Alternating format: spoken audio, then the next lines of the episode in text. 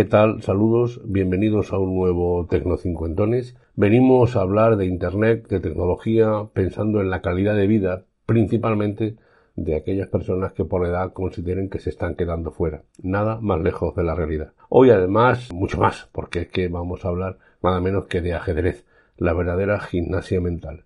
Así que, bienvenidos.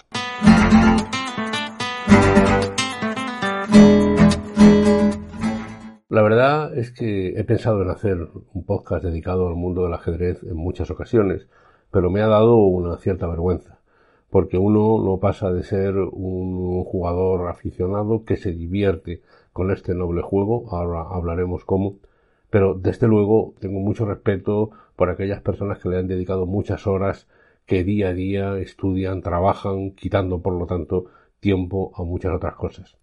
Aún así, voy a hacerlo porque considero que principalmente para las personas que ya están más allá de los 50 y 60 años, el ajedrez es una gimnasia mental muy, muy necesaria. Y creo que es importante tenerlo en cuenta. Yo tengo, insisto, mucho respeto por aquellos que lo ven como una competición, que lo ven como una entrega. Pero el ajedrez puede ser también desde un entretenimiento a una manera de socializar. Piense usted en jugar una partidita con sus nietos, con los amigos.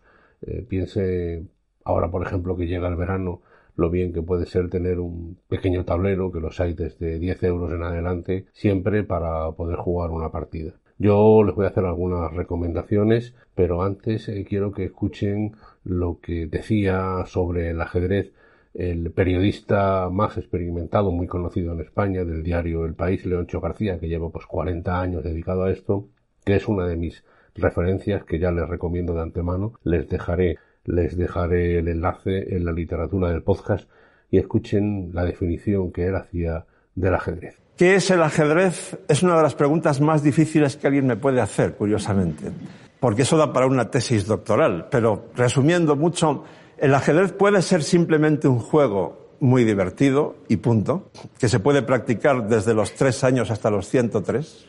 Puede ser un deporte, si te lo tomas muy en serio y quieres competir incluso a alto nivel, puede ser un deporte competitivo muy exigente. Pero a partir de un cierto nivel, aunque no llegues a ser profesional, si eres un jugador de alta competición, puede ser un arte también a veces. Puedes conseguir crear belleza en tus partidas. Y entonces muchos aficionados de todo el mundo, cuando vean esa partida, van a sentir algo parecido a lo que siente un melómano cuando escucha la novena de Beethoven o, un amante de la pintura cuando ve las meninas de Velázquez. Ya saben ustedes, él es uno de mis, de mis preferidos. Tengo otro preferido en Internet. Este, este más querido por cercanía, él es un granadino, Luis Fernández Siles, conocido por Luisón, y tiene muy, muy divertidos vídeos en YouTube.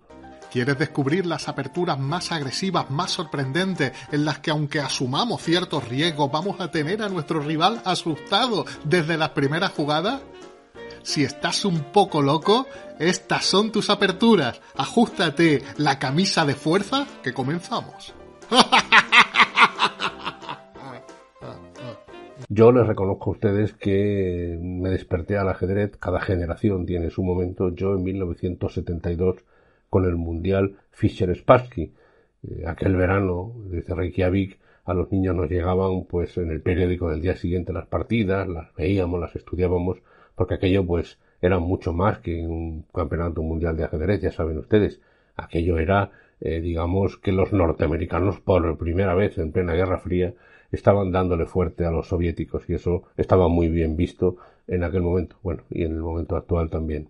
Otras personas han nacido recientemente al ajedrez con la serie famosa Gambito de Dama, magnífica serie por cierto. Otras en el Mundial de 1987, hace 35 años. Ese Mundial, como saben ustedes, fue en Sevilla y yo tuve ocasión de trabajar en él. De hecho, eh, hay un informe semanal, les dejo el enlace en la literatura del podcast, hay un informe semanal eh, sobre ello que yo tuve el honor de, de firmar su guion. Así que digamos que el ajedrez ha, tenido momentos intensos para todos. En mi caso 1972, también 1987, también Gambito de Dama. Pero al final, le repito, yo soy solo un aficionado, no me puedo vanagloria de haber tenido grandes, grandes victorias, pero sí de haberme reído mucho. que es lo importante. Yo utilizo la aplicación Liches, Liches en Internet. Es una aplicación eh, totalmente gratuita, sin publicidad, porque está basada en software libre y es para mí la más interesante para jugar partidas a 10 a 3 minutos dependiendo del tiempo que uno tenga. Partidas más largas les recomiendo una partida persona a persona. Búsquense un amigo, un compañero y siéntense. En el silencio está la, la violencia de mirarse y de saber que estás esperando que cometa un fallo para comerle esta o aquella pieza. La verdad es que lo dice Leoncho, que es un juego muy violento eh, en el sentido del, del, movimiento cerebral que supone, pero no se mueve ni un músculo mientras se está jugando, ¿no? Es, es curioso e interesante. Yo lo prefiero, lichesachess.com. Sé que hay muchas personas aficionadas a ello. Es la aplicación gratuita, tiene mucha publicidad, la de pago no, tiene muchos cursos interesantes, pero también es verdad que muchos de esos cursos son en inglés. Pero vamos, también es también es eh, recomendable, aunque ya digo, siempre lo mejor es jugar frente a otra persona sentados en un parque, en la playa, en la montaña, donde sea, y echar media hora una hora con una buena partida de ajedrez. La verdad es que es muy interesante, oxigena el ambiente. Como ha dicho Leoncho García en el audio que les he puesto, eh, una buena partida es como escuchar una buena sinfonía o cuando tras leer una magnífica novela lees su última página, cierras el libro sientes que has aprovechado el tiempo, ¿no? Y con una buena partida uno, uno siente eso, aunque desde luego, como más se aprende, indudablemente es de los fracasos. Así que también cuando nos ganan es el momento de remangarse y estudiar por qué nos ganan. Nada, les animo, sobre todo ustedes que ya tenemos todos una edad, a que hagamos esta gimnasia mental, poquito a poco, sin prisa. El tablero siempre está ahí, dispuesto, es nuestro amigo, pero no lo dejen. Saludos.